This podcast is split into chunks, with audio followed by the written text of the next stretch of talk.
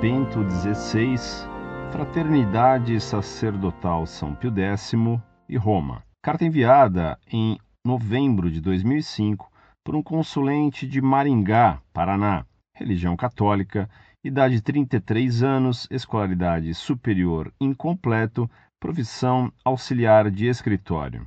Salve Maria!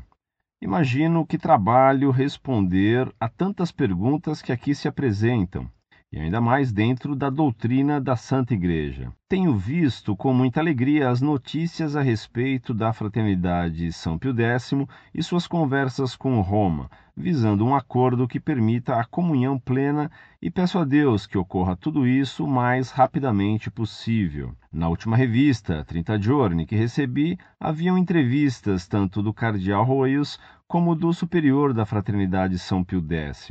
Pelas falas de ambos, é possível ver que estão encaminhando bem as negociações. Sempre achei este site uma boa fonte de informações sobre a situação atual e também histórica da Igreja. Mas dias atrás, ao deparar-me com a afirmação Abre aspas. Bento XVI vive ainda nas trevas de sua formação modernista e anda ainda bem longe de Roma. Fecha aspas. Fiquei um tanto assustado. Creio que a igreja é visível e tem em sua direção Pedro, o doce Cristo na terra, que reina hoje sob o nome de Bento XVI, a própria fraternidade sempre reconheceu o fato que a Igreja está em Roma e que temos validamente um Papa reinante. Creio que esta afirmação da distância entre o Papa e Roma deveria ser melhor trabalhada, pois dá a impressão de sede vacantismo. Gostaria de ver a situação esclarecida.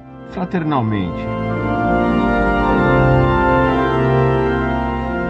Muito prezado, salve Maria. Fico contente com suas palavras de elogio ao nosso trabalho e com a confiança que deposita em nós. Graças a Deus, as negociações entre a Fraternidade São Pio X e o Papa Bento XVI, Papa legítimo, a quem devemos acatar e obedecer como vigário de Cristo, estão caminhando bem. Lamentamos que nós tenhamos expresso de modo não muito claro.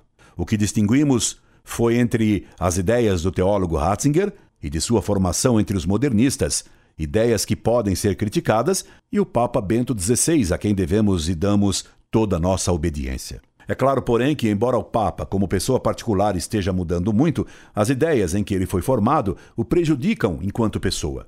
Foi isso o que quisemos dizer.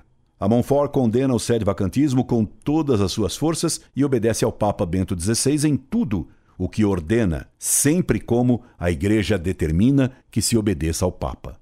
Mais ainda, consideramos o Papa Bento XVI com grande estima filial e esperamos que ele seja o Papa que vai fazer a Igreja retornar ao que ela sempre foi, como se profetizou nos sonhos de Dom Bosco e no terceiro segredo de Fátima. Por isso, é de todo o coração que clamamos, especialmente com relação a Bento XVI. Viva o Papa!